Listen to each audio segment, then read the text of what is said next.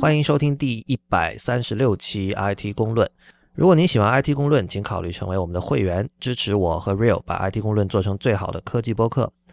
我们的会员费用是每个月大约三十人民币。如果您一次支付一年的费用，还可以获得八五折优惠，也就是一年大约三百人民币。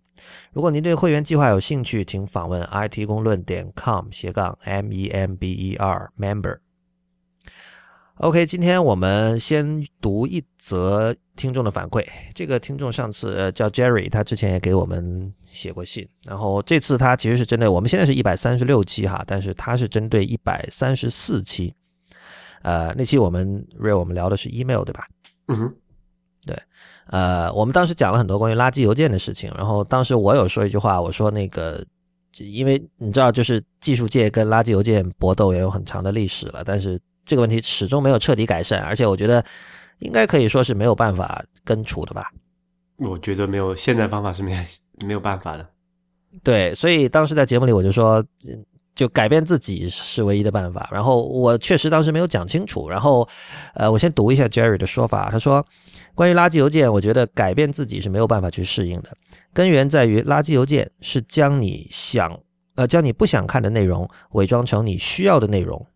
而且。现有的系统还会通知你，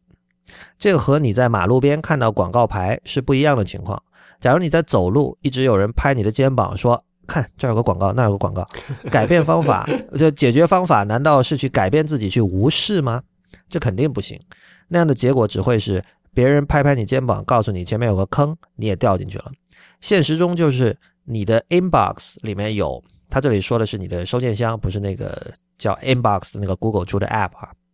就你的收件箱里有一万多封未读，如果有重要的邮件进来，很容易就会被忽略，然后这个已经是个习惯了。所以我觉得解决方案是区别对待垃圾和普通邮件。对于垃圾邮件就没有必要显示未读和推送通知。所以我非常喜欢 Google 的 Inbox，同时也很认真的设置 Gmail 的 filter，然后会这个报告这个 spam 邮件，可以做到邮件到了，肯定是我需要看的。就是目前他已经做到这样一种状态了啊，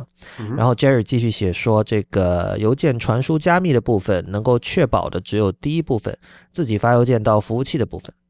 因为这个是自己可以设置的，对方接收的时候是否启用 SSL 完全不可控，并且在这一段通讯进行拦截难度更低，也更有针对性的风险，例如竞争对手公司中个码，或者是黑一下网关之类的。我觉得后一部分 real 你可以先回应一下传输加密的部分。对，确实是这样子的。就是上次我们讲那个，就是在一三四那期的时候，不是讲我们很多传统上邮件服务器到邮件服务器之间的传输是不加密的嘛？然后上一期我也有说到，其实这个事情在变好，但是我觉得这个对于一个普通用户来讲是一个黑盒，就他看不到。就是你，我发给，就是你发给腾讯邮件，比如 QQ 箱的时候，上上期我们讲到，比如说 Gmail 到腾讯那服务器到服务器那段是加密的，然后我们也知道腾讯到之后，就是腾讯用户他去访问那个 Web 界面的时候，他应该也是加密的。但问题是说，如果你换一个其他邮箱呢，就是我告诉你腾讯是这样子，那你说网易是不是这样子呢？或者其他一个什么不知名的小邮箱是不是这样子呢？就是这个里面就很多呃模糊的东西，这也是为什么讲那个什么叫做。呃，端到端的加密可以比较好的解决的这个问题嘛？因为你一旦知道对方的这个公钥，然后你用他的公钥加密之后，你可以确保只有他拥有他那把对应的私钥的人才可以解开那个呃邮件的内容，然后来阅读，中间的传输过程都是可以呃忽略的。这其实有点意思的事情啊，是最近啊我在看一个根据那个跟那个什么 DNSSEC，就是一个呃你知道 DNS 是不加密的嘛？然后它是一个比较脆弱，容易被。被搞的一个 对吧？网络基础设施嘛，然后有一个新的方法叫做叫做安全的 DNS，DNSSEC，就比较新嘛，已经已经有十几二十年的历史了。呃，就是说想要把这个问题解决掉。其实后来你们我们仔细去分析它的整个架构啊，还有整个它的那个形式逻辑，就是这个发现是完全是不可控的嘛。就说追根到底，从那个一个什么哲学上的 层面来讲，你要去提供这个安全的呃这个机制。你你只能假设中间的所有的网络都是不安全、不可控的。那么，如果是这种假，然后你再基于这种假设去做一些事情，然后这样的话，你就可以不用去考虑中间的呃层面是是否安全了，你可以考虑这个，你可以忽略 DNS 是否是安全，或你可以忽略这个网络是否是安全，因为你都假设它是不安全的嘛。对，嗯，呃，关于 Jerry 的前半部分，其实呃，他的来信让我意识到我在那个节目里确实没有说清楚。当然，这一方面也是因为就是我们那天主要还是从这个电邮的工作原理在讨论这件事情，而我说的所谓的改变自己呢，呃，其实是从是从哲学层面讲的，就是呃，我们看到就是 Jerry 这里是讲说他会很认真的设置这个 filter，会会报告 spam 等等这样的。但我觉得就是这个他这是一种方法论，这这是他觉得他自己个人摸索出的一套方法，然后让他的这个这个 inbox，让他的这个收件箱保持到一种尽量呃不会让他发疯的这样的一种状态。但是这怎么说呢？这所谓道高一尺，魔高一丈嘛，就是你可以这样做，然后垃圾垃圾邮件的发送者那边。我觉得迟早他会有新的办法，对吧？对，就是就是这这是一个，尤尤其是就不只是说呃谁在明处谁在暗处，而是因为他的 incentive 比你大，对，就是他能够花在上面的成本是远远高于你的，对啊，首先人家是全职做这个的，对吧？就是经济利益。驱动。没错，所以所以我说的改变自己，其实是指，呃，我那天为什么拿广告牌做例子啊？就是有的广告你是可以去欣赏的，包括很烂的广告，你也是可以去欣赏的。你知道，就是就是在今天，我们不只是看好电影，有时候就是烂电影也是有它的趣味的嘛。对对，我我我说的改变自己，就是说有点像你让自己训练到，说我不会因为看到收件箱里有一万封未读邮件，我就会很焦虑。嗯这是一种改变自己，因为有一种办法就是说，你去你去执行这种 inbox zero，是吧？有有很多那种处 处理这个收件箱的一种一种方法论，就是说你，比如说你每天睡觉之前，你一定要把所有那东西清掉。如果你没有处理的邮件，然后你确认你可能未来几天不会处理，你就直接把它 archive。这样的话，你每天早上起来，你会发现你的收件箱里的邮件数是零，这样你会神清气爽，对 对吧？这是一种方法论。但是呃另外一种对待这种事情的方式，就是说你你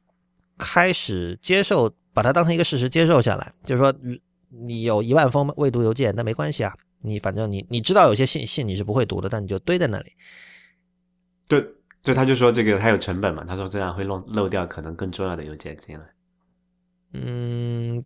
当然是有这个可能了，因为我我的邮件虽然多，我相信跟很多比如说像有很多公司的人比起来，就一天几百封邮件，就一天几百封工作邮件比，肯定还是不算多的。嗯所以确实这个跟每个人的状况不太一样，但我觉得，呃，所谓改变自己，就是因为只有自己是你可以确认你是可以改变的。虽然我们都说改变自己很难的确是很难，但是至至少这个是你可以去把控的一件事情。但是，呃，你去跟 spam 做斗争这件事情，就是这是一个外部的事情，因为这个做 spam 的人你是不认识的。这里我想到一个一个现实生活中的一个对比啊，就是说，嗯之前我们不是晒过这个桌面嘛，就是你和我的对比桌面，但是因为你那个情况比较特殊啊，其实不具有代表性的。但是，但是其实，在现实中有很多人在处理身边的这个，就是说，没有我我是有整理癖嘛，这个你已经知道了哈。就有些人就是说，那我为什么要整理东西？我到时候要找的时候，我就在那我那一堆乱七八糟的一个小山里面去翻就好了。然后另外一就是这这种人估计就这种形式逻辑其实很像你刚才讲的说，那我 inbox 里面有一万封这个未读，那怎么样？反正每次我去找一下就好了，反正它按时间先后顺序嘛，也不会不会差到哪里去，对吧？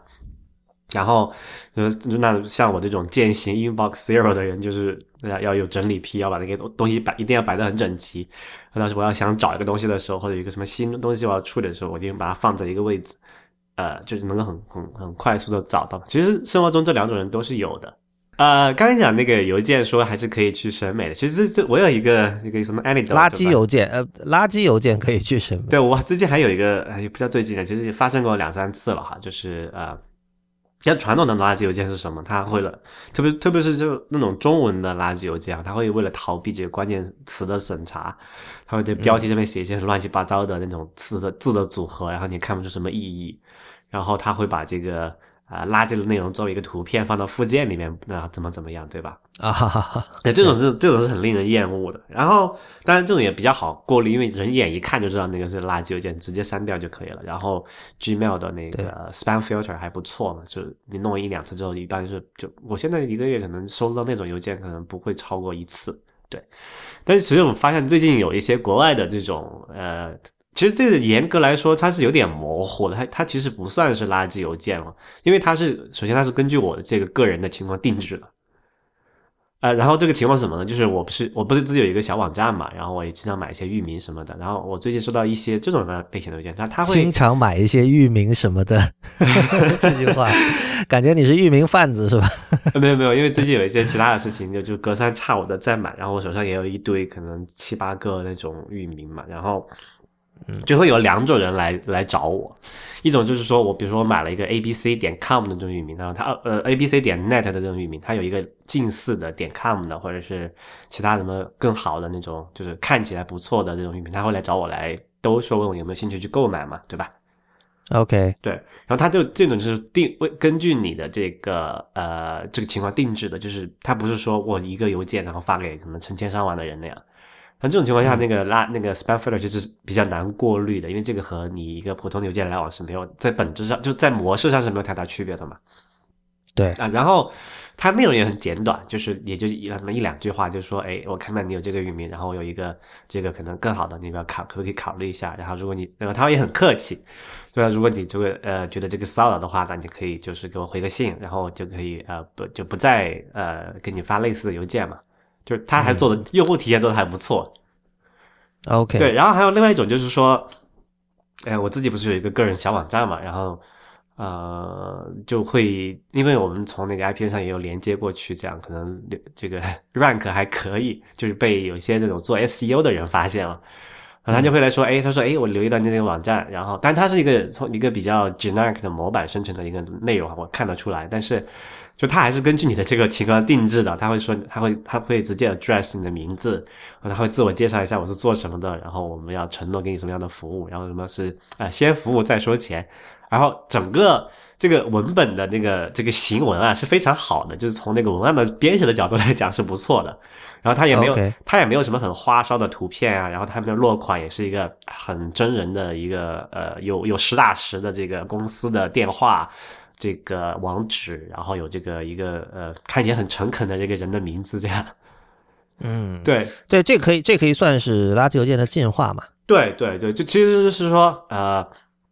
有很多这个垃圾邮件的发送者，他们也意识到这种过去那种什么简单粗暴的方法，在特别是在 Gmail 这种高度发达的这种 spam filter 的情况下是没有办法呃呃呃触及到用户的嘛？就他们也在。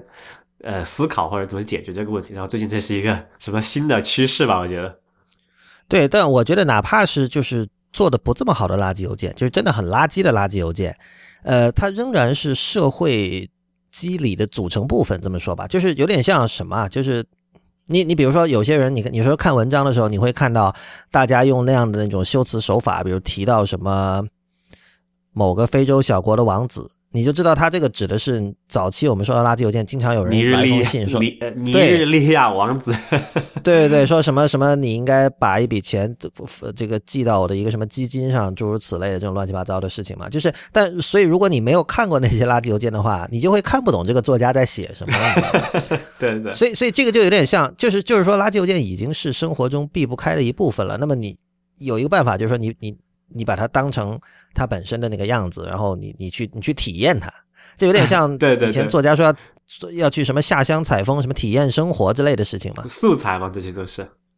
对，就像那个，我记得以前在知乎上有人说那个怎么学英文之类，这样答案这样问题很多哈。但有一次我我在一个答案里面写，我说。就是你，你得多读垃圾，就是你不能只读经典，因为很多人会觉得，哦，我去读什么这个这简奥斯汀或者什么狄更斯什么的，这样当那个当然没有问题了，或者你读更新的，你读 Peter Hessler 什么的，当然没有问题。但是你你如果只读最好的写作，这是有问题的。为什么？因为假设你把你的这个学习目标定在你最终要成为要达到 native 的水平是吧？你想一想，native 从一个 native 从小到大他读什么东西，对吧？首先他他们有他们的语文课，这就像我们我们在语文课里我们会学鲁迅，你你平时自己可能没事儿不会去看鲁迅，但是鲁迅的很多梗，比如说什么人血馒头什么的，其他作家经常会提到，那你一定会知道的，因为小时候这是你必读的。那这英语国家人是一样的呀，而且除了这些，除了语文课以外，他从小到大见过的这种垃圾写作肯定也是很多的。对对，所以精品毕竟是少数的嘛。对，就是一个是你你读了差的东西，你才知道好的东西好在哪儿。但另外一点就是说，呃，这些东西是并存在现在我们的这个社会空间的，而且而且就是就民主化浪潮之后，这些东西的关系不再像以前那样，就是说有点像有点像，比如说以前可能说好的写作属于属于贵族，嗯哼，就那些东西是。是有一定的所谓的范儿的，然后你你可能是需要，就可能是真的是不一定是沐浴更衣啦，但就是说你得是在一个把自己的心境都准备好的状态下去阅读的东西。但是现在就是显然大家会在各种情境下读各种东西，所以我觉得垃圾是你绕不去的、绕不过去的一个一个东西，所以。对，如果能够以一种不那么负面的、更加呃平常的心态来看待它，可能是更好。就像你刚才讲的那个什么尼日利呃尼日利亚王子的那个故事，其实跟我们我在这边生活上还遇到一个事情，就是。我这边读书嘛，然后有时候有偶尔会有什么那个尼日利亚过来的学生，就是像研究生啊之类的，然后我们私下聚会的时候就就关系还不错了，然后就就会拿他开涮嘛，就说哎，你们你们你们家是不是什么王子啊？有没有什么 巨额财产要要遗留给我？然后涮过，其实他其实还蛮释然的，因为他因为确实这个尼日利亚，特别在北美这边的这个名声，就是因为那个垃圾邮件那个。钓鱼有点其实不是太好嘛，因为，呃，对，还蛮搞笑的一件事情。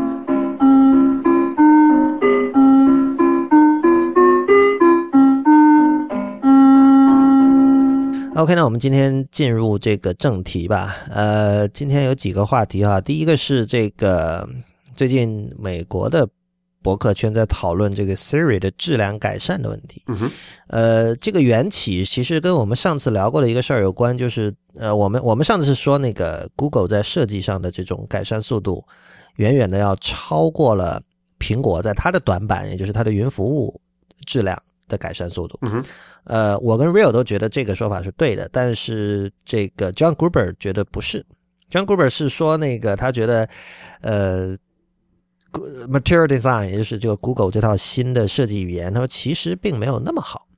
但是呃，他他其实没有给出任何量化的东西啊，他就说其实没有那么好。我觉得这个，然后然后然后他就在讲，他说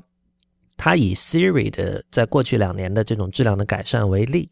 试图来证明呃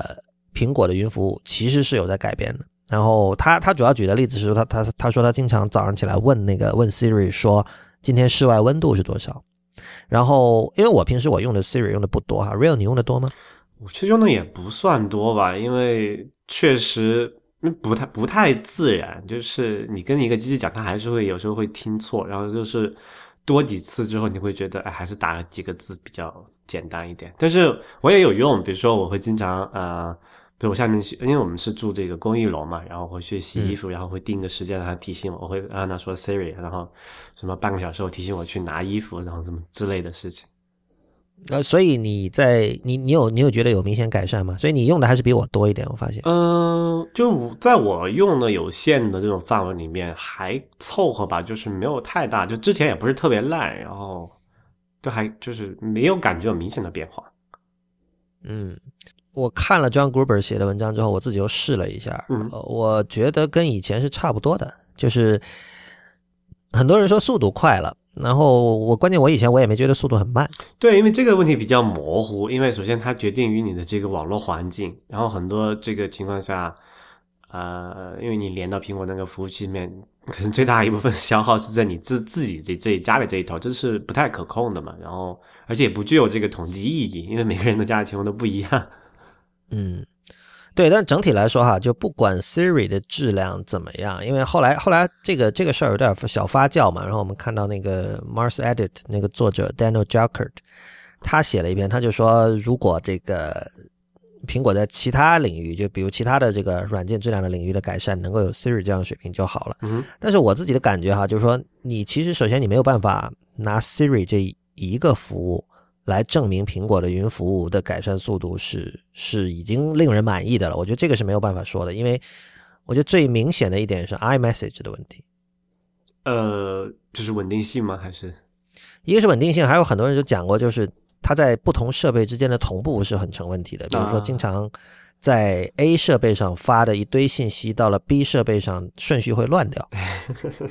对，这个是一个老大难的问题哈，没有办法有完美的解决方案。就是哪怕是，就可能很多人抱怨说 iMessage 这这这个问题那么那那么多，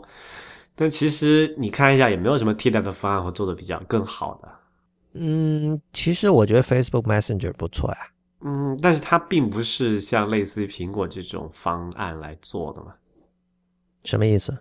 ？Facebook Messenger 它是一个通过服务器中来中转，然后来传输的嘛。然后 MS 它也没有加密那些，可能它做一些事情会相对容易一点啊。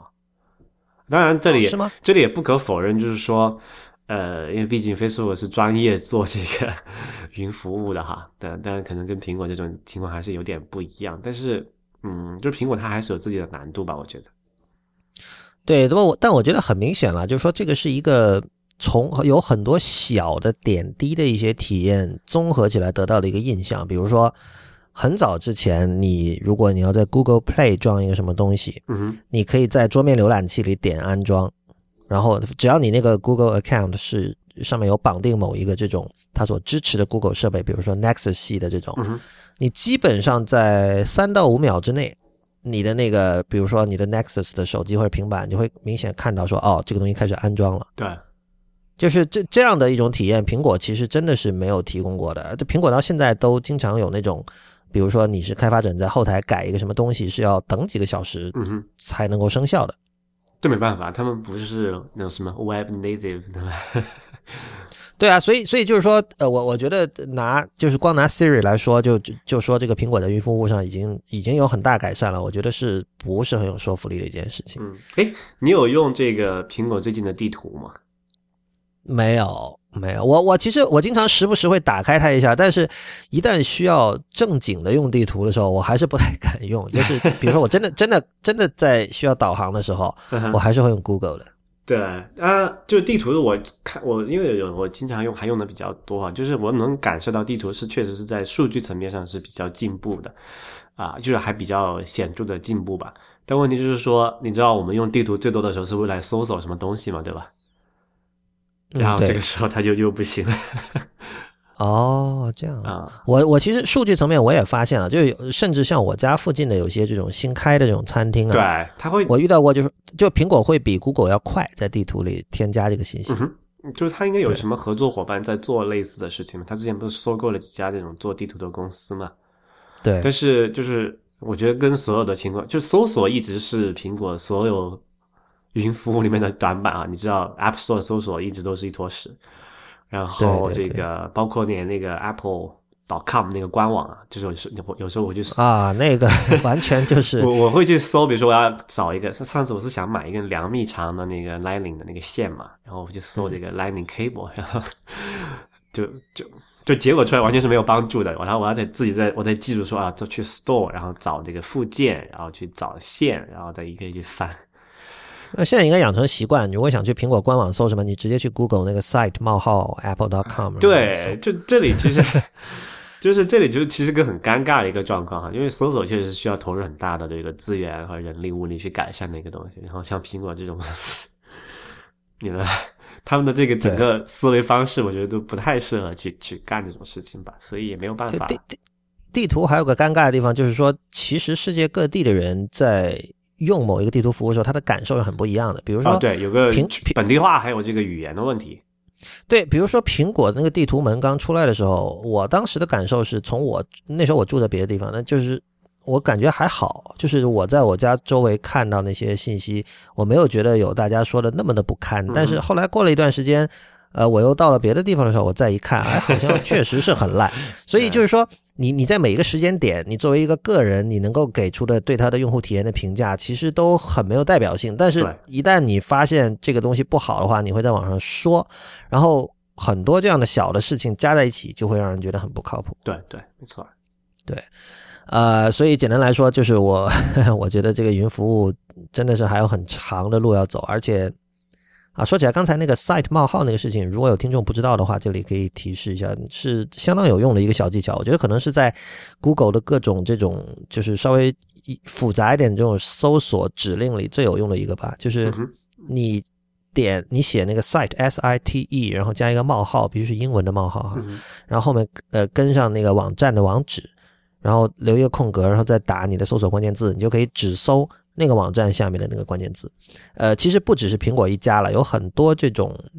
不以搜索见长的站，你要去它网站上找个什么东西，用这种方法都会比你直接去它网站上用它内建的搜索功能要好。比如知乎。呃，事实上前前两天我发啊，知乎啊，对对对，知乎也是这样。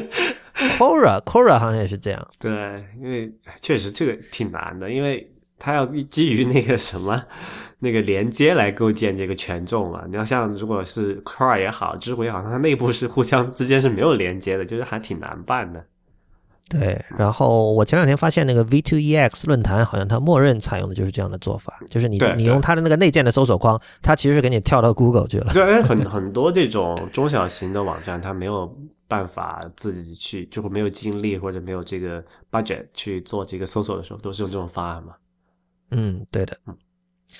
OK，您现在收听的是 IPN 播客网络旗下的科技节目《IT 公论》啊。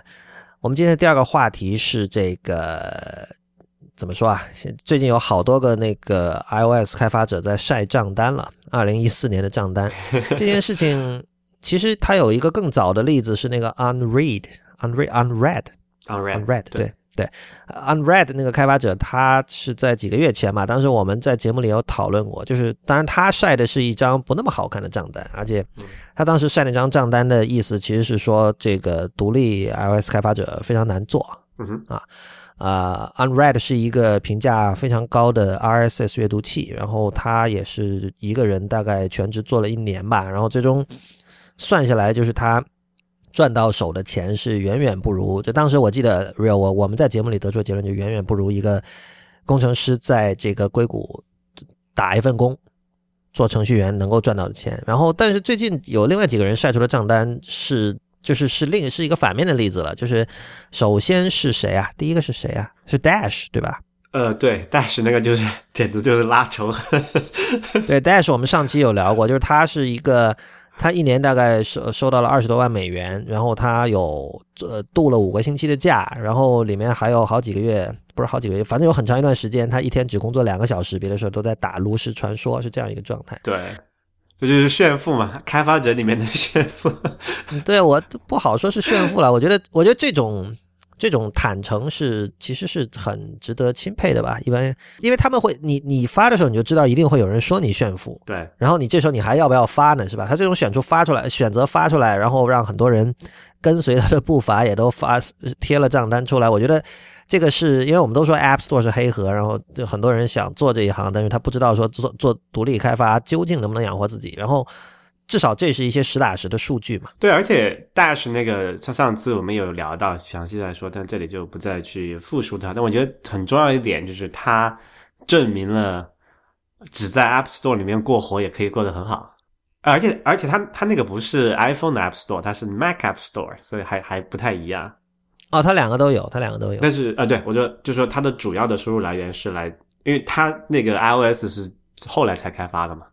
就它它主要的那个收入来源是来自于一个 desktop 的一个软件嘛，所以这个点，因为之前很多人就其实我们他之前讨论的 iOS App Store 都有好有坏，大家可能大家有一点呃耳闻嘛。但是说到这个 Mac App Store，可能是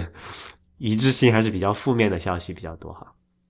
对，嗯，呃，Dash 因为它是一个其实是一个准专业性的软件，所以呃在这方面其实这是一个优势吧，就是说。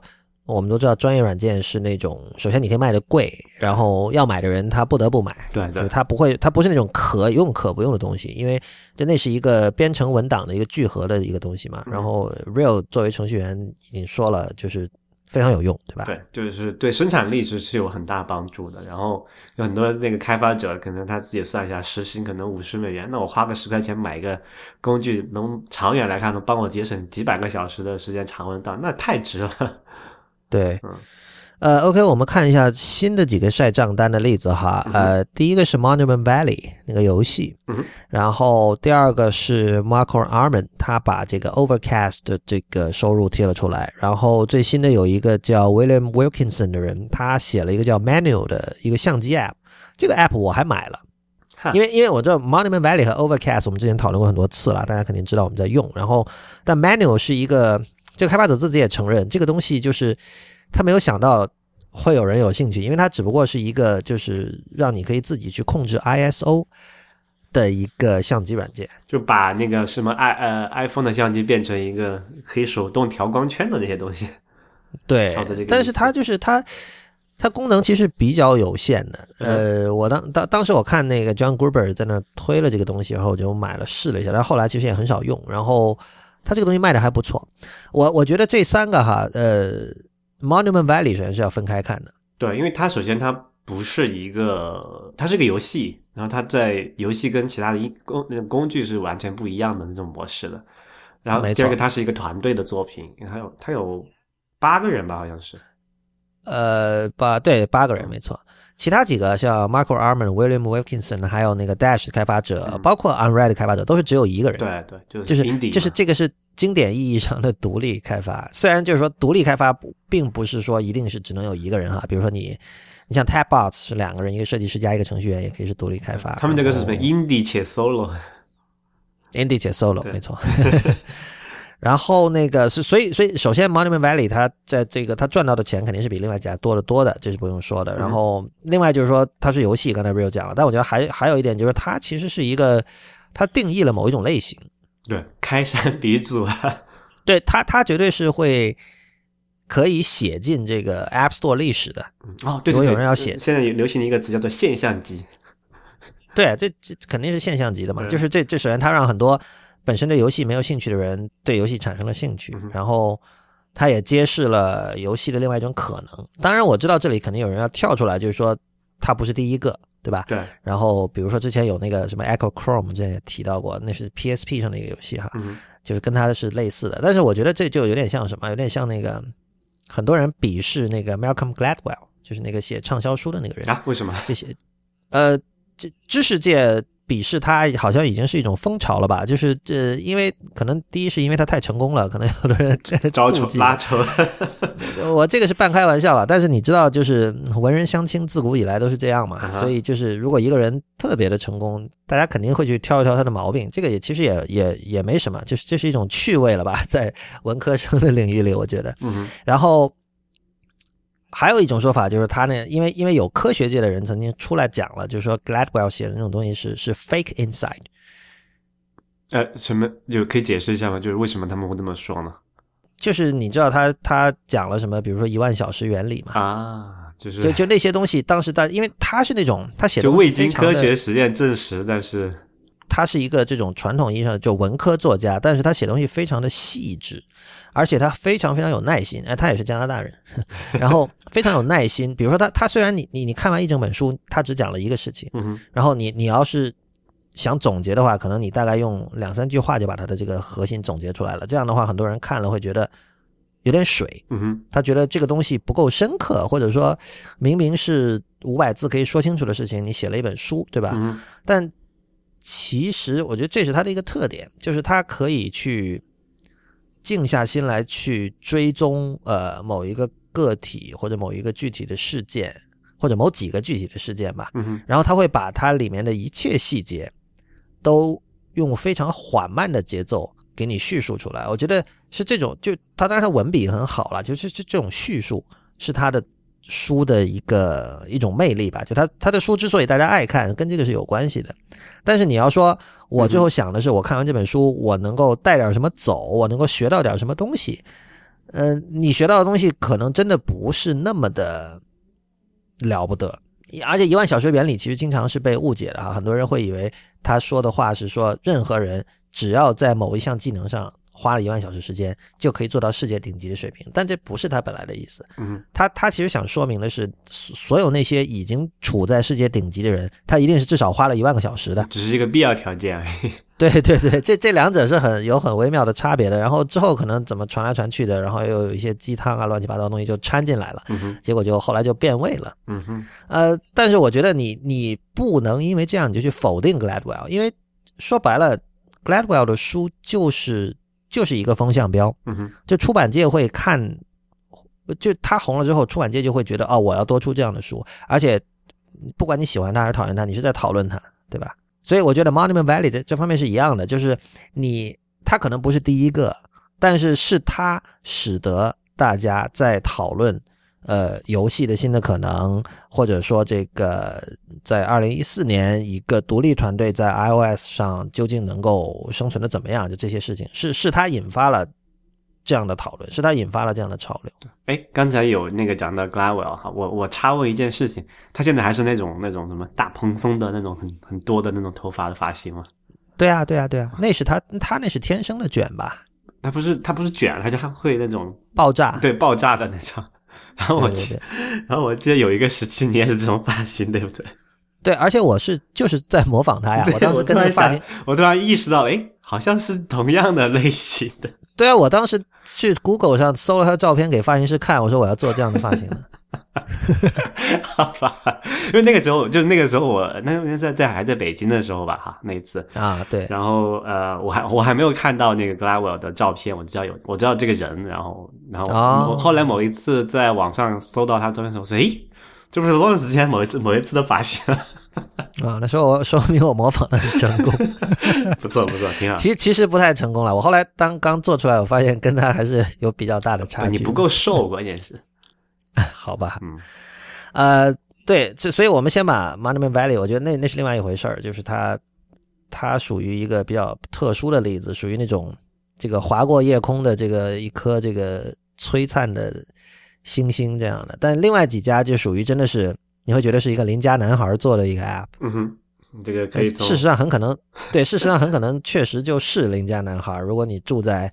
纽约的那个什么 Hastings on Hudson 还是 Hudson on Hastings 那个那个那个小镇的话，Marco Arman 就是你的邻家男孩。所以那些东西可能更加有参考价值，可能对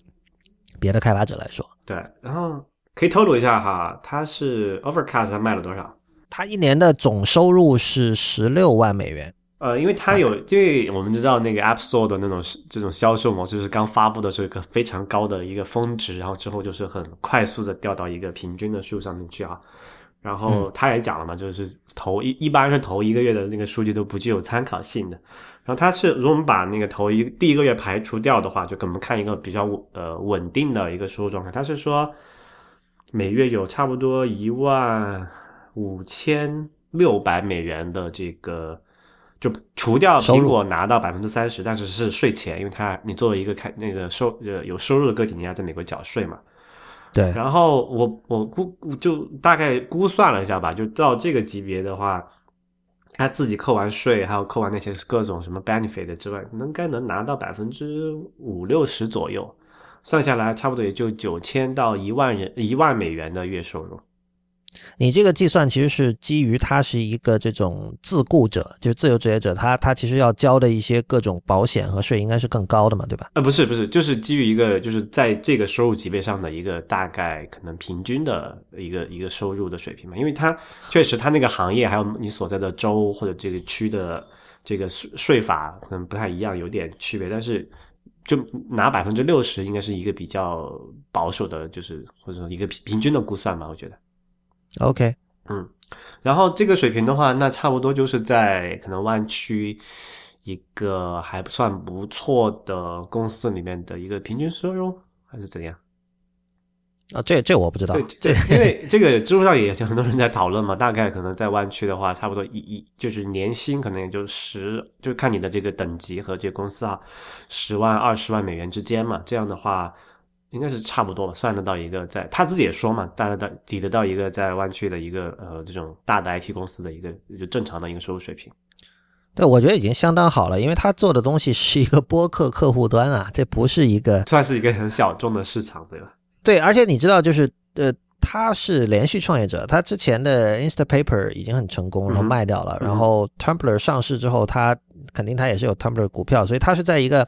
不愁吃喝的情况下，对对对，他是完全他他做 Overcast 更多是因为他想做 Overcast，对，而不是说他去做了很多市场调研这样的说哦，这个东西这个地方还呃有一个市场空缺哦，这个需求没有人满足，我来满足吧，不是这样的。所以我觉得他。没有什么可抱怨，他自己确实也没有抱怨什么。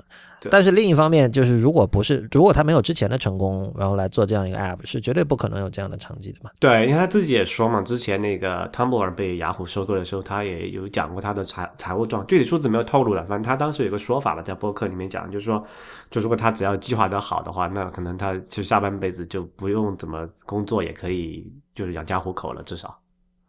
对，就所以他是在一个就相对来说呃没有经济压力的情况下在做这么一个东西。当然我们也看到他做的时候，他说花了十个月的时间来全职开发，哎，十五个月。他他说十五个月，但是因为他还要做很多别的事儿啊。其实播客占了很多时间，他他是 ATP 是他来剪的嘛，嗯，然后对那个一周一次嘛，一周一次，呃，然后博客要写东西还是怎么样？我总觉得他好像。但，但是如果他说一个 full time，我觉得还是可信的。就是你看，就是每个你这个朝九晚五的工作时间平均来看啊，花在上面差不多十五个月，就一年又多三，就是一年多一个季度吧。然后来做这么一个客户端，然后才能做到现在一个水平。然后是否所有的开发者都能做到这一点，我觉得还是蛮值得怀疑的。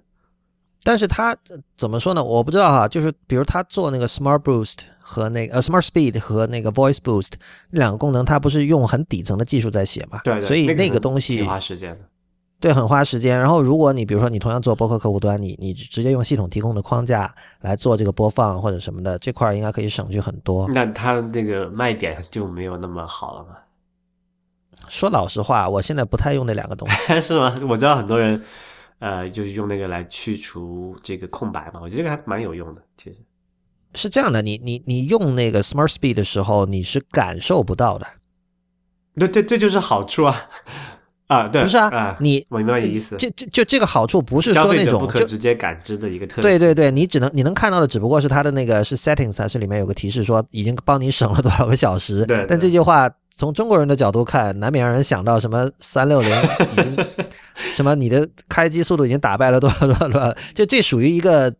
不是你可以用身体直接感知的东西嘛？对。所以后来我也我我后来没有再用这个，但但是我不用它主要的一个理由是。它现在还不支持 streaming，那么以我的订阅量来说，我的手机很快会满。对对，我现在也把那个 podcast 那个自动下载关掉了，确实是太多了。对啊，这个完全我我像我现在的手机是六十四 G 的，我我都会很担心。然后那个而且怎么说啊，就是。你听播客的这个速度真的是赶不上现在播客出来的速度，主要是订阅的太多了 啊。不过，其实你刚才讲这里有又就变成一个很悖论的东西了，因为它那两个特性嘛，那个它的什么 那个叫什么呃，Voice Boost、Smart Speed 都就就是正是因为这两个特性的实现原理决定它没有办法提供 Streaming 的服务嘛。对，不，但他说不是没有办法，但是是要花很多时间，然后他的那个其他事情的优先级更高嘛。嗯，嗯。对，但但是在我我个人看来，我觉得这个优先级是错的，就是我我我觉得 streaming 的优先级肯定是更大的，尤其是就是说你看到现在这个四 G 网络越来越普及，然后各家都在拼命的推出这个相对联谊的套餐的这种情况下，嗯，呃。但是那两个工就是所所以这个就还是那句话嘛，就是这个是一个他自己非常热爱、非常想做的一个产品，而不是一个就他其实这个是非常理想的一个状态，就是收入也不错，然后又是自己喜欢或者在自己也在用的一个东西，就吃自己狗粮嘛，对吧？还写自己狗粮，做自己狗粮。对他自己以前说过，他的商业模式是这个基于善意的商业模式，就是首先很讲求这个公开和透明，就是他的各种。开发的过程，还有它的这个心路历程，它都会在网上给大家解剖出来。这个以前我们也讲过。然后就是很注重这个客户服务要做得很好。然后他通过收获大家的善意来让大家支持自己，因为就是他可能也意识到，比如说像像 Overcast 这种东西，大家不是非买不可的，而且就是其实竞争对手有很多很强的，像那个 Castro 什么，像 Instacast 这些。你没有什么可挑剔的，说实话，而且这些在稳定性上其实比 Overcast 现在是要好的。对，那么，对，所以所以他是通过，呃，收获顾客的善意，让顾客愿意花钱。就说我知道你是一个很 decent 的人，我愿意花钱支持你，嗯这是他的模式。呃，那再来看一下那个做相机的那个哥们儿，做 manual 的那个人吧。嗯呃，哦，我们刚才要说一下哈，就是 Overcast 是在一四年的七月份上线的。就有半年，差不多半年的时间吧，在这个啊，对就就就我们刚才讲的那个数据，就是最就最近这半年的时间的数据。这个 manual 就更少了，只有一百天。manual 就更少，一百天，对，然后它的数字当然也少很多。第一，因为它的这个它在名气上肯定比 Marco Arman 还是差了一段距离。然后它是总共卖，它是卖两美元的嗯那个相机软件，然后总共卖了九万五千六百二十一份，呃，总总共的收入除掉苹果那百分之三十以外是十二万三千美元，对，也没有扣税。嗯然后我我算了一下，就是他你又算了一下，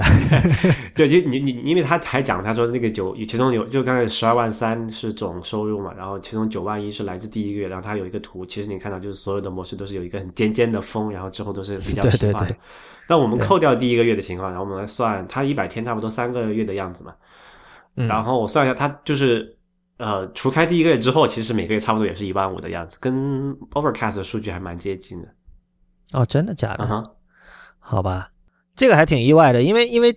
知名度上显然 Overcast 比这个要高得多吧，我觉得可以这么说吧。但但是 Michael Arman 他之前也分析过嘛，就是说他他虽然是一个明星开发者，然后那么各种有什么光环之类的，但是其实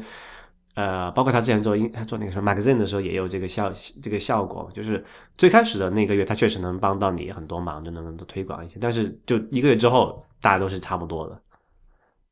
这其实我觉得这个就是 manual 这个这个数据的得出的结果和 Overcast 这么对比看，我觉得哎还还还差不多，蛮 有这么就印证了这个观点嘛，可能说，当然这个数据这个数据点很小，但是可能是一个完全是一个巧合，但是从图像图表的情况来看，我觉得是差差不太远的这么一个状况。不过另外一方面，可不可以说就是是这是因为相机的这个作为一个类别，嗯，某一类的 App，它其实比那个呃播客客户端要火得多。但是你说作为一种那种专业相机，你觉得真的很多人买吗？我觉得其实是差不多的。没有，不不，就是这我说的是，因为大家会更关心相机 app 嘛，他可能没事会去看看，哎，有什么好的相机，但是一般人没不会说没事去看看，哎，有什么好的播客客户端的嘛。啊，对，确实是。但是同样的一个情况就是说，这个相机 App 里面的这个什么，就是竞品更多嘛。对，就我们知道做的非常不错的都有很多很多家了。就其实他在那个市场上能够分到这个成绩，我觉得还是挺意外。还有一个案例哈，但是我们这次可能就呃不会再提及了。但是在上一期就是一百三十五期的阅读连接里面我有给到，它是一个追踪时间的一个软件，叫 R R Tracker 吧，好像是叫这个名字。然后他的开发者是讲他呃怎么在就在一个 App Store 里面月入五位数嘛，大家可以去看一下那篇文章，比较长啊、他的数字好像没有特别公开吧，但他讲了他的整个这个心路历程怎么样，我觉得还是挺有意思的。这这个其实是你是在那个我们的会员通讯里，对对，但这期会员通讯底部有一个那个，就是我们最近读的一些文章，就这些文章我们没有在节目里谈，但是我们会觉得说大家可以去看一下。然后等本期上线了之后，上一期的那个会员通讯会在网站上呃免费的公开，所以哪怕你不是会员，你也可以看得到。对对，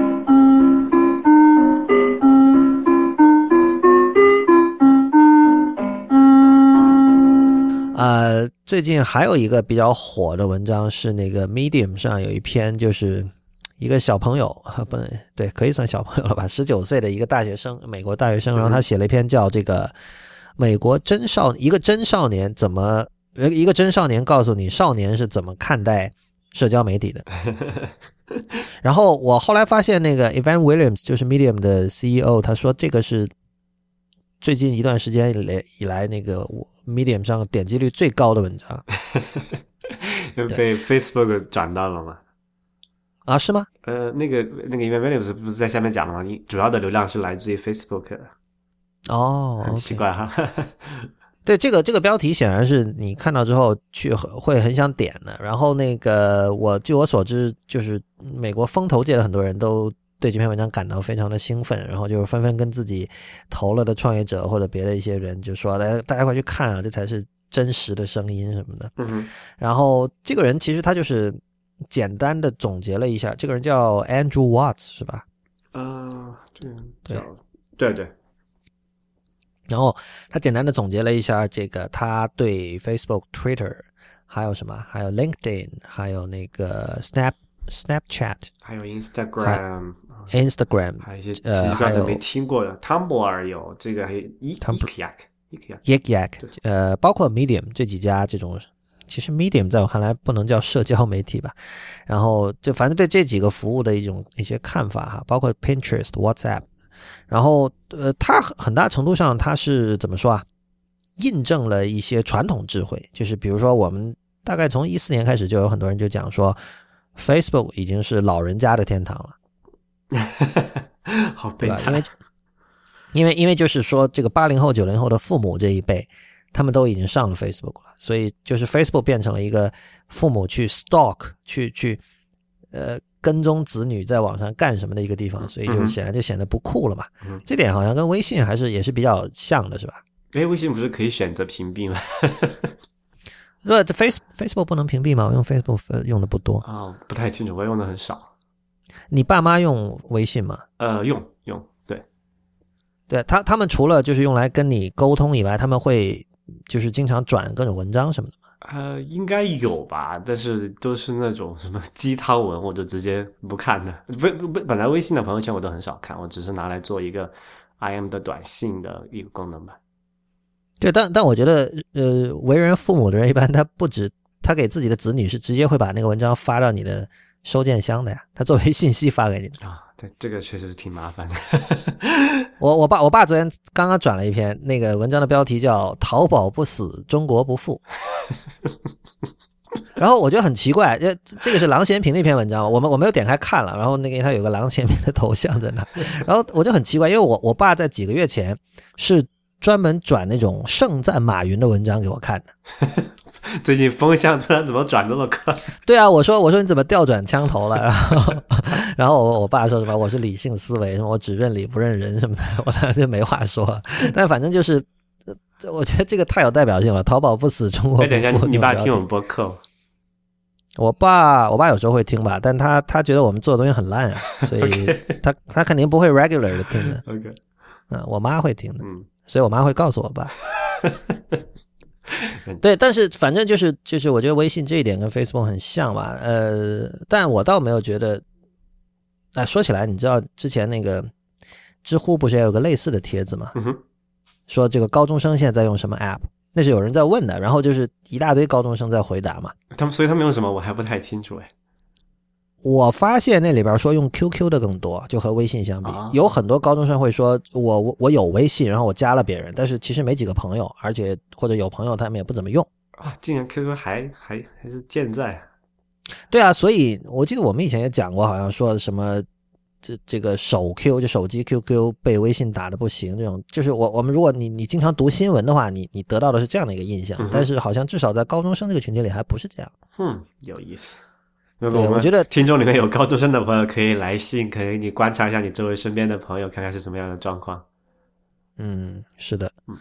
然后呃，这个人他还提到了什么 Instagram，他他对 Instagram 评价应该是我觉得这几家里最高的吧。就是首先他说就是他的这个品质是最好的。然后体验最好啊，应该是不是他，不是他指的是图片的质量最好，而这个这个这个就很有意思。他后来举了一个例子嘛，他说啊，因为呃就是人工筛选过的，对，是他自己筛选，对对因为你在因因为 Instagram 大家的图片质量都高，所以你有那种是一种 social pressure 吧，我觉得就是你你太矬的照片你发上去会影响你的这个 street cred，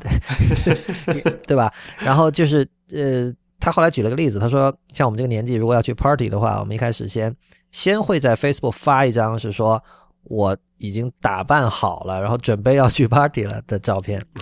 然后在 party 上干嘛？可能会各种 Snapchat 还是什么的，然后那个第二天早上醒来，好像是把 par- party 上你可能那个拍了和别人各种合照，拍了几十张，一股脑全部传上 Facebook，嗯最后从中选出一张最好的发到 Instagram。就是这个，我我觉得这段描述特别有意思，就是很非常非常生动啊，活灵活现的。呃，还有一点，他就说 Instagram 现在没有被老老人家侵入。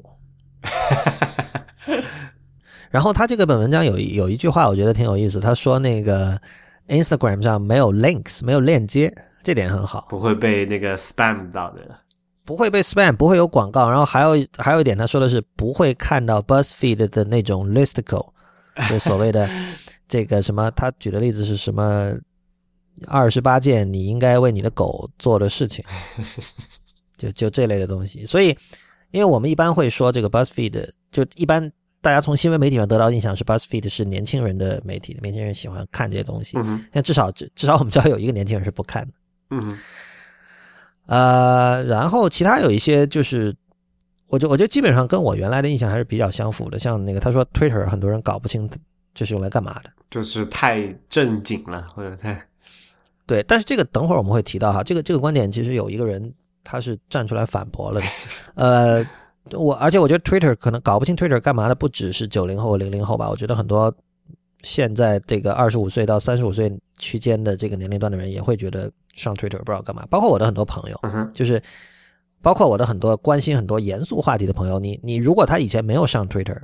现在突然上去，首先他不知道该关注什么人。嗯，对，发现确实是一个问题。我觉得习惯了新浪微博的人再去看 Twitter 是会非常的不适应，当然反过来也是一样。对，呃，然后他提到什么？他提到 Tumblr，Tumblr 他他觉得 Tumblr 有一个好处是，他没有跟你的线上社交身份绑定，可以是一个匿名的地方。对，对，这个很重要，其实。很很多人希望在那吐槽嘛，就是要要要不要匿名的公开去讲一些东西，那他选择在 Tumblr 上说比较好。对，就是少年时期确实是对这种东西非常的敏感。他他有一句话，我当时觉得很有意思。他提到说，在 Facebook 上，有的人会把你 like 了某个人的照片这个行为截图，然后再发出来，就是他们会很介意说，哦，我不能让别人看到。我 like 了什么，然后别的人也会说，哦，这个人，这个这个李如意 like 了什么，我赶快截个图，然后你看，大家看啊，他 like 了这个，这是诸如此类这些事情，就是我我觉得这个是这个可能是这个年龄段的用户的一个一种特点吧，可能这个做社交工具的人应该也会研究过，就是他们在这方面的这种心思心理活动是比。年纪大一点的用户是要敏感很多。对对，就是有些很非常在他们那个小圈子里很 subtle 的东西，就可能对，不是说呃，你不是那个年龄段或者你不在那个环境里面，你可能感受不到，觉得哎，不就点了一下嘛，又怎么样，对吧？但其实是对对，可能传达出有很多一些其他的隐含的信息，就这个就不是在工具层面可以解决的问题了。对，哎，不过那个 Mark Raman 还就还连了这篇文章，他还专门提到这个事情，因为 Tumblr 它是就等于呃，起码 Tumblr 现在的模式跟他。最开始做的时候是没有太大本质的区别吧，就可能在规模上不一样，但是在用户体验上啊，还有模式上是差不多。他还他他还蛮觉得为这个事情值得骄傲的，就是说这个 Tumblr 没有一个强制的这个身份的体系在里面。对，不过这我当然我用 Tumblr 不是很多哈，以前我还真没想到这个，就是 Tumblr 对我来说是一个博客，但是显然对于很多人来说它不是，它是一个。它是一个社交属性的东西，就是它的那个所谓叫什么 reblog，就您您可以说它是其实是一个就是完全的呃呃长微博，长微博也好，还是但我觉得它最关键的两个属性是一个它的是一个就是匿名性嘛，就刚才讲不跟一个实体身份绑定，不像 Facebook 上随便一个人就把你 tag 过去，哎那个那个是谁谁谁，哪怕你是用那个匿名身份，最后也会被人揪出来，对吧？然后另外一个就是说它是一个呃主要基于兴趣导向的，因为匿名的话你就不可能说那我 follow 哪个名人什么的，对吧？对，但但我觉得其实不能这么比的，因为这其实是两类产品。嗯哼，对，就是说，Tumblr 如你所说，Tumblr 是兴趣导向，它是说它是给那些有话要说的，这个话是广义的，不止不一定是文字啊，可能是图片、音频、视频什么的。嗯，它是它是为了把这个说话在网络上对着一堆人、一群人、所有人说话这件事情变得尽量的简单。嗯哼，呃，而另一方面，Facebook 它本身 tag 来 tag 去。就是当年 Facebook 之所以能火的诸多原因之一吧。对对，就它它整个产品设计都是都是为了鼓励这种行为的，所以这个是按按西人的说法，就是苹果和橘子的区别。对对对，没错。对啊，其实这么想来，Tumblr 的模式其实还跟国内的豆瓣更加接近一点啊，就是在用户有可能使用的方式上来讲。对，产品形态固然是不一样，但是他们要想的那种场景，我觉得是差类比较类似。对对对，他以及他们他们对于这个他们心目中的用户的一种构思，我觉得是类似。嗯说到这个，就是我们我们看到最近那个 Evan Williams 写了篇文章啊，就是其实也是多少是因为这个 Andrew Watts 的这篇非常火的这个文章导致的。呃，他一开始这篇文章里他还提到了这个这个小孩写的这里东西。可能先交代一下 Evan Williams 是谁，可能有些还不知道，听众可能不太清楚。嗯，他是 Medium 的 CEO，其实之前节目有讲，呃，对，然后但不，但是他之前对你说的可能是那个哈，他之前是 Twitter 的三个联合创始人之一。对，对，我们知道 Twitter 的三个创始人现在都在干别的了，然后 Jack Dorsey 可能最有名，他做了那个 Square，嗯然后 Evan Williams 做了 Medium，Medium 我们之前讨论过很多次哈，一直是大家搞不清楚是一个什么样的东西的一个东西，然后。还有一个第三个那个人叫什么 b a s Stone，他做的是一个一个一个问答的一个一个 App，那个东西好像现在没有能够，现在好像用的人已经不多了，我已经忘了它叫什么名字了。我我是用过，它是那种就是说你你去对一个东西，你街上看到一个什么东西，你去拍张照片，然后然后你发到上面去问说，比如说啊这个花儿是什么花儿，嗯。这个鸟是什么鸟？就在在这样的场景下去使用的一个问答软件。OK，呃，不管怎么说，我们回到这个 Medium 这个话题哈，就是 Williams 这篇其实它基本的意思是在说，点击量不是一切。对，我觉得这应该是常识吧。其实就是在哪怕在呃互联网的早期，那个时候就是大家看到点击量肯定是会很怎么说啊很兴奋，但是我觉得大家应该。有一个从从常识判断也应该知道点击量不是一切，但是不知道为什么呢？就是一直到最近，呃，才有人开始比较严肃的讲这个事情，就是才有像 Williams 这么高姿态的一个人出来讲这个事情。嗯，呃，包括你看，从一三年开始，BuzzFeed 开始迅速的窜红，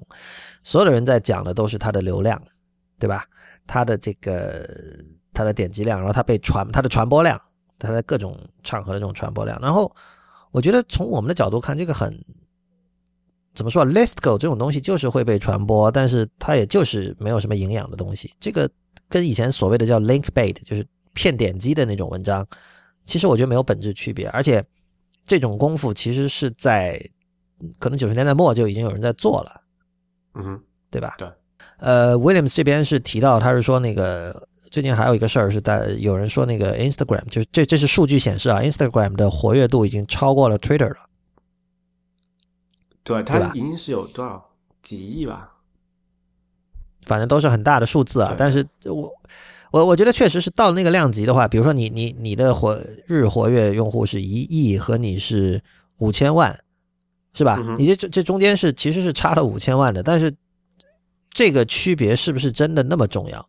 就你有你有五千万的用户，是不是就不够？还是说你一定要成为用户最多的一个一个媒介？对，因为你如果要成为用户最多的媒介，你一定是会付出某些代价的。就你你 你是不是愿意付出那些？对啊，嗯，对啊。不过我觉得那个 Williams 他那篇就是讲的一个最核心的观点，就是说。就我们过去是度量一个点击或者是一个一个 page view 一个一个阅读多少是多少，对吧？但其实阅读有长有短嘛，有深有浅的，这个我觉得是一个很核心的一点。就好像说，比如说呃，我拿中国用户可能比较熟悉的两个例子，那个微博可能大家经常会看，那个刷一下就好了。但知乎也有很多人会看，但是我觉得在上面两个人看的时候的花的时间和心态确实是完全不一样的。对，还我觉得。这呃，就是 William 是讲到一个这种单维度和多维度的问题嘛，就是你你你判断一个媒体或者一篇文章的影响力，影响力是个很虚的词，但是你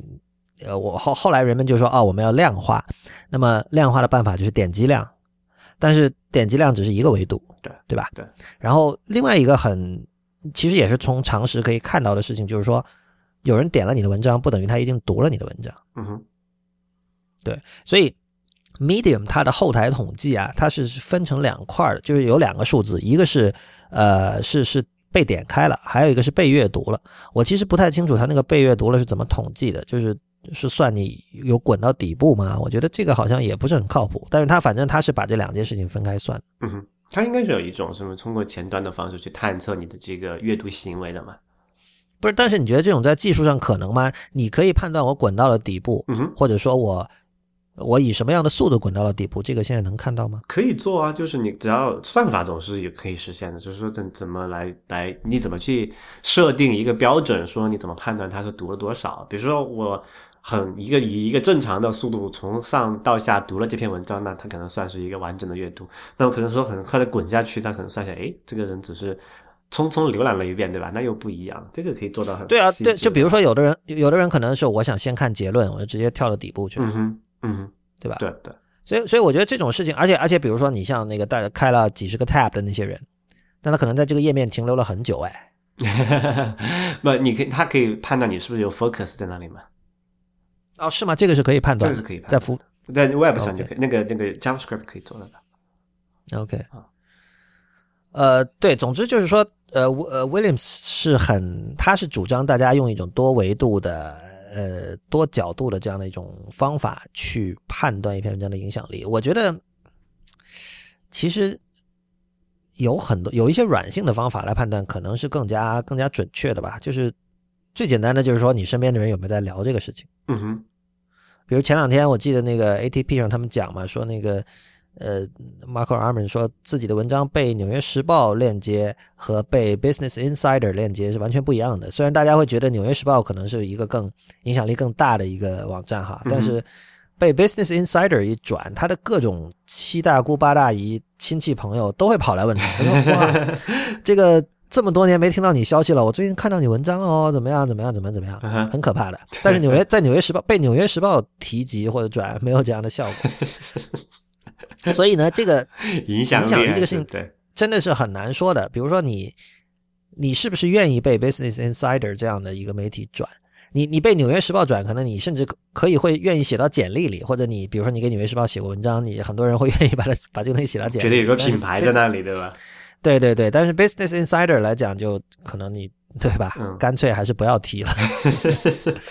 但是另一方面的话，呃，如果像 Business Insider 这样的网站能够造成你身边的就是完全不相干的人都在跟都在都看到了，而且都在跟你说这件事情，那是不是这个才是影响力呢？Real，你觉得呢？对，我觉得这个其实是蛮重要的一件事情啊。其实你从某一种角度来讲，现在的 BuzzFeed 它也可能也有一种趋势，它很它可以触及更多的受众，但就是说，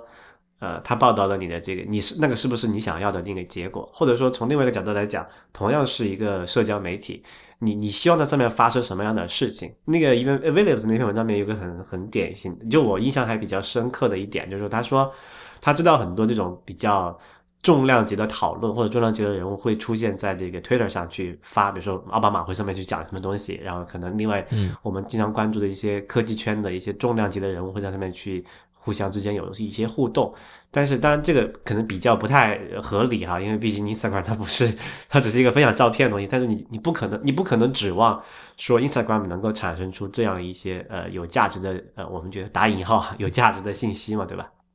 嗯对，我觉得这个其实就是要很多地方要可以考虑，就是可能很多不同的就属性的媒体之间，它是否真的具有采用同样一个指标，比如说这个活跃用户数，或者采用同样一个这个什么呃点击数之类的，能够去度量的东西。我觉得这个这个可能是要今后要解决的一个问题。嗯，对，呃，而且说到这个，其实我觉得跟我们这个节目还是蛮相关的哈。就说，比如说那个威廉姆他提到用这个呃叫什么呃阅读时间来判断一个这个用户的活跃度哈，而不是说点击量。那你想一下，如果我们博客用这种方式来讲的话，那我们那个数数据不得好到爆表？对对对，因为就可能跟那个，因为阅读的话，其实受到的干扰还是蛮多的哈。那我不知道你这样，我也不太清楚，就是我们听众里面是一个什么样的情况。但是据我所知，很多听众听的这个场合，还是说它比较单一的，能够不受到干扰的听这个我们一个语音的节目。而且这个语音节目通常会因为它这个信息量的一个原因嘛，它的时间会比较长。比如说我们节目经常一期都是两两个多小时，对吧？呃，没有经常哈，我们一般是你你们那个内核 恐慌经常，我们没有，对我们一个多小时。OK 啊、就一个多小时吧。但其其实说你你看网上再看一篇文章，你说你真的有花一个多小时看一篇文章吗？就很很少遇到这种情况，对不对？就对我我觉得这点非常重要了，就是说，其实你跟一个东西所共处的时间的长短，嗯哼，这这是一个很重要的指标。对就哪怕你跟他待在一起的时候是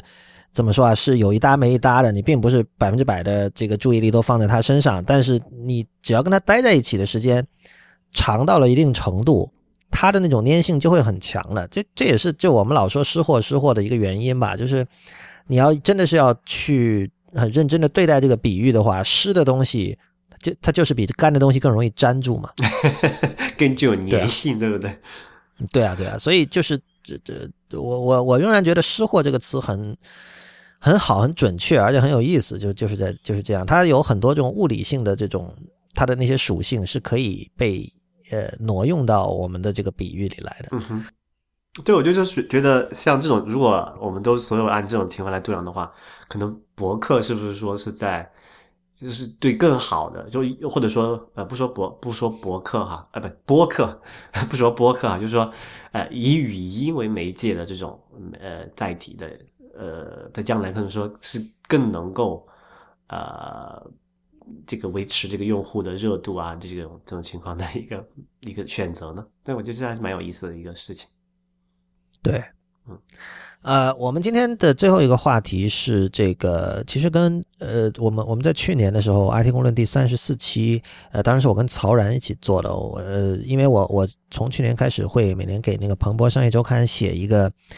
跟互联网和技术和社会相关的一个书单，嗯哼，就是每年的年末写这个推荐，呃，今年值得看的一些书。然后最近刚刚又完成了这个二零一四年的版本，就是。因为一四年写的是一三年的书嘛，所以在那个 IT 公论三十四期，大家有兴趣可以回头去听。然后今年我写了，今年推荐了五本书。呃，我觉得今年其实要说有什么主题的话，应该就是信息安全了吧？对，科技界就是当然事件是有很多，比如说我我们我我如果如果回头看 IT 公论聊过什么事儿的话，你可以看到就是什么大屏 iPhone 当然是一个，然后谷歌的新的设计语言是一个。呃，移动支付也说了不少，然后 O to O 什么的也说了不少，但但是这些东西，我觉得其实这属于怎么说啊？不是最本质和核心的东西。然后本质核心的东西，可能最终就以这个以索尼被黑事件为高潮，结束在这样十一月的这个高潮上的，就是信息安全，对对吧？然后你这今天选的这五本书，可以介绍一下吗？它倒不是完全跟信息安全有关，因为就是。也也有这方面的书了，比如有一本讲那个 Anonymous，嗯，就是那个那是一个什么？那是一个黑客团体啊，还是什么？嗯，它这个其实还讲起来还蛮蛮奇怪，它是一个很松散的一个组织吧，它不是一个很对，嗯，有有一本有一本书是介绍那个，不过那个我没有看。这五本书里，我觉得有一本是跟信息安全多少相关的，就是还是 Bruce Sterling 的，因为我我去年也有推荐 Bruce Sterling 两本书哈，今年他他写了一本叫这个。The Epic Struggle of the Internet of Things，呃，这是一本其实长度只是一篇这种长文章，你知道吧？就是所以它有点像那个所谓的叫 Kindle Single，就是他他卖是只卖好像只卖零点九九还一点九九忘了，然后他只卖电子书的，就是不是我们传统意义上的书那样的长度。然后 Sterling 这个人我以前也提过，他是在零五年就写过了这个物联网。The Internet of Things，就是那个时候可能大部分人是没有听说过物联网这个词的，呃，所以我看到他今年有一篇新的关于，就是在一个全世界的人都在这个热衷于讨论互联物联网的这样的一个前提下，他写了一本新的一个一个一本书，我觉得还是我马上就买了，对，我觉得很有意思，而且我我觉得他在这本书里。他他不是写商业的，所以如果你你的目的是想了解说，哦，我现在要做一个互联网物联网的创业公司，我应该怎么做？那我觉得你看这个书，可能你会你会想啊，要么我不要做了，因为他这个书里一个一个主旨，他他一个主题就是说，所谓的他他称之为五大，就是苹果、亚马逊、谷歌、微软还有 Facebook，就是他。他把呃这五个公司在这个现在的互联网的这个是这个图景，以及未来有可能的物联网和这个所谓智能家居的这些图景，把这个作为一个核心，然后从这儿展开进行各种分析。就是我觉得他基本告诉你的一件事就是，物联网其实跟我们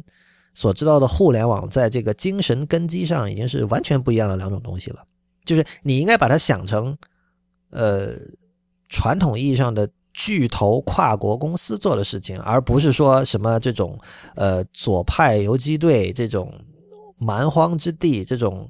充满了自由精神的这样的一个沿袭了美国六十年代传统的这样的一个东西。嗯哼，就是首先现在就是地盘已经画好了，然后这五大公司他们的这种他们的能量和他们能够做到的事情，其实已经超越了很多政府了。对啊，就可能市值都那个什么超过很多国家的 GDP 了。对，而且而且他们所掌握的呃这种杠杆以及就是用户的这种，他们对用户造成的这种控制，其实是可以使得他们在有些事情上，甚至可以要挟政府的。嗯哼，所以呃，简单来讲，就这我呃这个 Bruce Sterling 一直是一个他他会有很多金句的这么一个人哈。像这里面他就说，他说那个苹果说 think different 对吧？嗯然后 Google 说这个不作恶，但他说这两家公司并不是用户选举出来的，就是说这些公司已经大到了具有政府那样的能量，但是你知道吗？他他并不是一，他并不是普选选出来的。这这个这个这个就很有意思，就是说你你知道就是。你你你可以说 think different，但你你是你你不是民主啊，这里没有民主。这这个就是说，当商业公司具有了一个政府这样的一种体量和能量的时候，你你要怎么对待这家公司，嗯，对吧？嗯哼，呃，然后他还说，他说这个以前我们老说那个 information wants to be free 嘛，然后他说其实这句话对于大科技公司的意思是这个 information about you，wants to be free to us。所以我我我觉得这个是一个，如果你是一个已经厌烦了现在的各种呃关于物联网的各种论述的人，你看这本书，你会觉得神清气爽，你会觉得啊，终于有人来用批判性的 角度来来谈论这件事情了。嗯世界并不是那么的美好，对吧？对对对，但如果你是一个要做这方面的创业项目的人，你可能会觉得，你你可能会试图说服自己这本书在扯淡，不不然的话，你就没有什么理由再继续做你现在正在做的事情。嗯啊、然后另外有几本书，其实我们之前提过，有一本是那个 Walter Isaacson，就是写乔布斯传那个人，他写了一本那个 Innovators 嘛。嗯，这个在某一期的时候我们讲过这本书哈。对，而且而且，其实我在写这个书评的时候，那短的书评的时候，我是想到了 Real 你当时的一个评价，嗯，因为你当时说，对于这种 geek 社群来说，Isaacson 写的东西总是味道不对。对，因为他老派嘛。你现在还是这个看法吗？嗯、应该还是吧，但可能看完这篇这这本之后，可能有点会有点不一样。等等我看完再说吧。我我觉得你持这种看法是完全可以理解的，但是这本书它的一个好处在于，它讲了很多就是远远发生在我们出生以前很久的历史。考古嘛，对，就是比如他讲，包括像比如说六七十年代的事情，比如说的那个，你知道当时那个世界上最早的电子游戏之一有一个叫 Space War 的，嗯哼，它那个开发者其实是 Lisp 那个语言的这个创造者之一啊。嗯，哎，这个我都不知道。不对，我们知道 Lisp 是那个 James McCarthy，就是所谓的人工智能之父，他搞出来的嘛。但是他他其实是总设计师啦，他手下还有几个人帮他做那个实际的编程的工作，其中有一个人就是那个 Space Wars 的开发者。所以我觉得这这些这些历史其实是有有意思的，它让你意识到就是说，哦，现在一个编程语言的开发者其实是那么那么搞的一个人，是一个很好玩的人。嗯哼，对吧？对。然后呃，还有一本书是那个 Pixar 的总裁，同时也是那个迪士尼动画工作室的总裁，叫这个 Ed Catmull，他写的一个基本是讲这个 Pixar 的历史了，叫这个创意公司 Creativity Inc。呃，这书应该去年相当的有名吧，因为因为基基本上 Pixar 的一切都是挺不错的，很少我们很我们现在很少见到这样的公司，就是它基本每一次的出品都不会让你失望的。那这本书同样也没有让你失望了。就是我觉得它它最有趣的在于 Catmull 是一个很纯粹的一个一个科学家了，就他可能不只是工程师那么简单，就他属于那种计算机图形学里有很多这种突破性的贡献都是他做出来的嘛。嗯哼，对吧？就是有的人可能现在已经不知道，就 Pixar 早期其实是那个叫什么乔治·卢卡斯的公司，电影公司里面的一个部门，对对，就是等等等于是一个公一个做电影的公司的一个技术部门，然后后来才才独立出来的，然后后来开始自己做那个动画什么的，所以这是一个。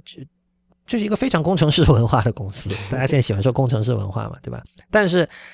但是 Catmull 他后来就成功转型成了一个转管理者，那他的他的业绩我们现在也都看得到了，显然是非常的精彩的。但是呢，他又没有在写这种回顾自己的这种微水史的这种书的时候，显得像一个 jerk。就是他，我觉得他现在年纪这么大，他还是有童心的，而且他显然是一个超级聪明的人嘛。他同时也讲了，是他那个这因为这个这个书经常是被归为这种商业书或者说经管书嘛，所以他在 那个书的最后也有一章是讲说这个给出了一堆这种金句，是可以用来，我觉得这完全是可适合在推特上转发的一些东西，就是说所谓的什么商业智慧啊，什么一些要诀啊什么的。但是他之前就就有加了一个免责声明一样的东西，他就说这个一个句子一旦能够被广泛的传播，其实它就已经几乎变得没有实用价值了。没有 context，对，这是一个很大的智慧嘛，就是说你一个句子能被传播，显然是因为它里面包含了一定程度的真理的。但是，就像 Real 刚才所说的，这个这个真理是要在一个特定的 context 之下才能够起作用的。所以，如果你把这个句子拿来当成你的行动纲领的话，我觉得你首先要考虑的是你现在所处的语境和这个句子当时被说出来的时候的那个语境是不是。是不是一样，或者说两两者之间区别是什么？大部分时候都是不对的。对啊，对啊，对啊。呃，鸡汤之所以为鸡汤，可能这是原因之一吧。对。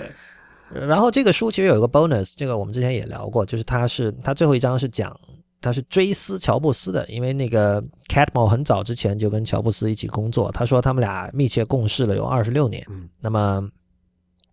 这个就是他他认为可能他。对乔布斯的这种近距离的观察和了解，可能不不输给世界上任何一个人吧。然后那一篇那一章写的也确实非常的感人，我推荐大家去看。就是我印象最深刻的一段是那个，当时乔布斯就已经是在晚年的时候，他就讲说，他觉得 Pixar 让他很骄傲。为什么？他说，苹果的各种设备虽然很厉害，都做得很好，但是最终都是要去拿去填海的，要进垃圾堆的。没错，但是他说，他说 Pixar 的作品是可以传世的。就我我觉得这个是，就大家关于乔布斯说过很多很多东西，但是我觉得这个是他作为一个科技创业者和别的科技创业者完全不一样的地方，就是他他能够深刻的体认到内容的价值，而且他对于不同的事物在这个在世在世界中在人生中的这个不同的地位，他是有很清醒的认识的。人我那这里才是对深刻理解他那句话的含义，是吗？对，就是他，你你知道他会说这样的话，但是相反，另外一些人会说的是，另外一些人至少他的行为上，他其实是把内容给 commoditized，就我我觉得这个是区别，而且这个是很重要的区别。对，对。然后呃，还有一本书叫《It's Complicated》，这个其实跟我们刚才讲那个小孩写社交网络有点关系，因为呃，这个书的作者叫 Dana Boyd，他是一个他现在微软研究院工作，然后他就是一个研究。社交媒体的一个一个专家吧，因为他的博士论文写的就是呃年轻人怎么用社交媒体。当时他写的是怎么用这个 Facebook 和 MySpace，因为那个时候 MySpace 还还很火，还没有被 Facebook 完全干掉的时候。对对对，所以呃后来他又写了这本书。然后当时那个 Andrew Watts 写了那篇文章之后呢，他其实，在 Medium 这个这个本书的作者 Dana Boyd，他其实在 Medium 上写了一个回复的。那么。他认为，就是 Terry Watts 的那个看法，就是能够代表的东西实在太少了。嗯哼，就是首先，他你只代表了一个十九岁的白人，而且多少是所谓就属于 privilege 的人，就是你属于呃，可能比世界上的很多人拥有更好的先天条件的这样的一个人。你是从这样一个视角和立场来看待社交媒体。比比如，他就提到说，那个 Watts 讲到说，大家不知道 Twitter 可以用来干什么。但是，呃，这个书的作者就说，我采访过很多，比如说非洲裔的人，或者说拉丁裔的小朋友，他们对他们来说，Twitter 是非常有用的一个一个东西。就他们可能他们的用法不像是说，哦，我要在上面写一些发人深省的一百四十字的这种警句，或者说跟别人讨论什么某个最新的产品或者某种这个公司的这种策略什么的。但是，他们发的东西，从某一个角度来说，你可以说都很水，都是口水话。但是对他们来说，Twitter 是这种维系他们之间的感情和友谊的非常重要的一个工具，对吧？对对对。所以，所以 Boyd 的话，他显然就是因为 Watts 是只是一个数据点，但是 boy 的他是为了写这本书采访过很多真少年的，对吧？真少年。所以。对，所以大家如果真的对于九零后和零零后在玩什么有兴趣的话，除了呃我们刚才提到的 Andrew Watts 的那篇文章以外，我觉得这本书也是很值得推荐的。那个当然我们看到这个 It's complicated，这是那个 很有名的 Facebook 对于这个两性关系的一种一种界定嘛，就是你当时在选择你的婚姻状态的时候，它除了有什么正在恋爱或者结婚或者离婚以外，还有一个 It's complicated。嗯，然后 Boyd 就拿这句话作为书的这个。标题。其实我觉得这个，在在今天，其实很多人在谈论很多事的时候，确实都有把事物简化的倾向嘛。所以这句话可以可以用在很多场合，就很多事情都比我们愿意在这个媒体中呈现出来的样子是更加复杂的。对呃，Boyd 其实这个人还蛮有意思的哈，就他还有很多其他的一些呃嗯比较有意思的那个关注点，就像 VR 他也有关注。大家如果有兴趣的话，可以看一下从一个呃女性的视角去看科技会怎么样，我觉得还蛮有意思。对他这个人其实最有意思的地方在于，他是他坚持要把自己的姓和名都小写，全小写。对，挺有意思的。对他的理由是什么来的？他有他有说理由吗？我都不知道。你你如果查他的维基百科也看到，他他他好像是说，他觉得一定要求大写是一种是一种 arbitrary 的东西，是一种暴政还是怎么样？我忘了。反正这个人显然是一个对很多事情很有自己坚持的一个人吧。对，我我之前在那个就我知乎的个人专栏里面有一篇是就是跟讲那个什么虚拟现实的事情，然后他有一篇在 Quartz 上发表一个讲那个 Oculus Rift 的文章，大家有空也可以去看一下。哦哦，所以你之前就知道这个人啊？对，这个这个人很有名的。OK，我其实是个这本书之后我才知道他的啊。你可以到时候你可以去看一下，他有一些其他的一些很有意思、很有意思的呃著作和阐述。就他是从一个科学、社会科学的领域去看这个这个技术的嘛。我觉得他的那个视角可能跟我们在这个 IT 圈里面看的视角是吧，还完全不一样。我觉得还蛮有意思的。对，嗯，呃，然后最后一本书是一个，这是一个彻底的左派了吧？就是他是这个人很很特别，就是他他不仅是这种社会活动家，就 activist，同时他是一个 vegan，就是严格的素食者。我们知道素食者他是分这个，比如有的人不吃肉嘛，但是如有这不吃肉，往往他还可以吃蛋，嗯，可以吃各种动物的蛋，但是 vegan 是连蛋都不能吃的。对。啊，然后他还有一个特点是，他在这个十三岁以前都是，就是现在英文有个说法叫 on school 啊，就他跟 home school 还不太一样。home school 就是说你，比如说你有点像是这个请家庭教师或者私塾这样的形式嘛，嗯，就小孩不去上课，但是是在家里，然后我请老师给你来教。但是 on school 可能是一种更加开放式的一种教育方式，就是它是属于让。小孩根据自己的心性去自由的探索，然后进行学习，放羊式教育，对，放羊式教育说的很好。所以这个人在十三岁以前都是这样的，十三岁以后才去学校。然后他的这本书叫《The People's Platform: Taking Back Power and Culture in the Digital Age》。呃，其实这个这个标题已经说明很多问题了，就是我们之前在节目里也讨论过的，就是嗯。互联网究竟是不是像很多时候很多互联网巨头公司所所承诺的那样，是一个那么美好的一个乌托邦？比如说，那个，比如亚马逊跟你讲说，你是一个你是一个写书的人，那他说以前你的这个利润被出版社和个比如说作家经济这些人盘剥了很多，你最终拿到版税也很少，确实也很少。那我们给你一个选项，就是说你可以绕过这些中间人，然后你可以直接跟作者对接了，但是。我不知道有多少作者听到这句话的时候，意识到了其实亚马逊是想做新的中间人，就他最终的目的不是为了取消中间人，而是自己来取代中间人。然后，在意识到了这一点的作者里面，有多少人相信这一点？还是说有多少人会觉得说，哦，我们还是，我想大部分人是会持一个开放的态度，说我们可以尝试一下，我们不用是虽然我们看出了哦，可能他有他的小阴谋，但是我觉得我们还是应该。对啊，我们我们不应该就是因为这样就完全的把这种可能性给否定掉。嗯但是我觉得现在慢慢的有一些人开始意识到了，这个阴谋就是阴谋，就是说，呃，显然像这种完全取消中间人的一个世界是不可能存在的。就这只是一个例子了，但就是说我这本书其实探讨的是这个，我们以前都说互联网是民众的互联网嘛，互联网是让民众能够做到很多以前他们做不到的事情，但是。现在看来，由于这个互联网被全盘商业化之后，呃，大量的这个资本和商业力量进入，导致呃很多事情其实回到了以前的轨道。比如说，某些作品只在某个地区发售，是吧？这个跟我们以前买 DVD 有什么区别呢？比如说，我们有六个区，对吧？每每一个区的 DVD 是不一样的，只能比如说一区的只能在北美。播放，对吧？对，到了别的地方，你要你要去破解啊，你要去干嘛干嘛？或者说，就在同一个区里面，可能有一些书只在某某一家这个网站上才能买得到之类的。对，就是说你你可以看到，呃，有越来越多的事情变得跟互联网以前的世界一样了。那么这个时候，有些人会沮丧啊，有些人会觉得，有些人会变得犬儒，有些人会觉得，对啊，世界本来就是这样，你你你不要那么天真，对吧？对。然后这本书的作者，你其实从标题也可以看到，就是他是认为，其实呃，作为民众，就是你还是，如果你愿意选择站到体制和大型跨国公司的对立面的话。你还是有一些选择的，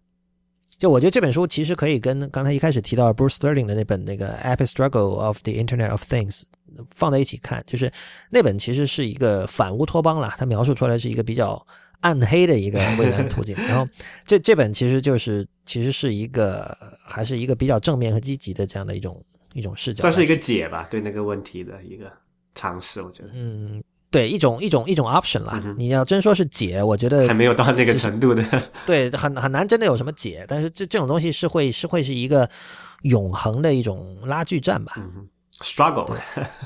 对，挺好。所以就是一共五本书，呃，《The Epic Struggle of the Internet of Things》就是 Bruce Sterling 写的关于物联网的，然后 Walter Isaacson 写的《The Innovators》这本书，我不知道中文版已经出来了吗？没出，应该也快出了吧。然后，呃，这本书其实是关于这个数字革命的一个正史啦，就是他讲各种这个电脑，从从最早年的，就是我大家都知道拜拜伦的女儿，就十九世纪末的时候，那个那个时候开始写起了 Ada Lovelace，然后一直写到六十年代、七十年代，然后一直到那个互联网啊，然后 Ed Catmull 就 Pixar 的总裁写的这个 Creativity Inc. 是回顾 Pixar 的历史的一本书。然后 Dana Boyd 写的《It's Complicated》主要讲的是九零后和零零后如何使用这个社交网络。然后最后是这个 Esther Taylor 写的叫《The People's Platform》，呃，讲的是这个民众在面对互联网被呃越来越商业化和这个就是寡头化的这样的一个世界里，就是我们应该如何重新在这个互联网上呃获得更大的弹性和生存空间吧，这样一个意思。呃，好吧，那今天的这期 IT 公论就暂时到这里结束，谢谢大家的收听。如果你喜欢 IT 公论，请考虑成为我们的会员，支持我跟 Real 把 IT 公论做成最好的科技播客。我们的会员费用是每个月大约三十人民币，如果您一次支付一年的费用，还可以获得八五折优惠，也就是一年大约三百元人民币。有兴趣的听众，请访问 IT 公论点 com 斜杠 member m e m b e r。同时，也欢迎您在社交网络上关注我们。我们在新浪微博叫 IT 公论，IT 公论的公，IT 公论的论，在 Twitter 和 Instagram 都是叫 IT 公论的全拼。同时，也欢迎您收听 IPN 播客网络旗下的另外五档节目：《太医来了》、《未知道》、《内核恐慌》、《流行通信》以及《无次元》。我们下期再见。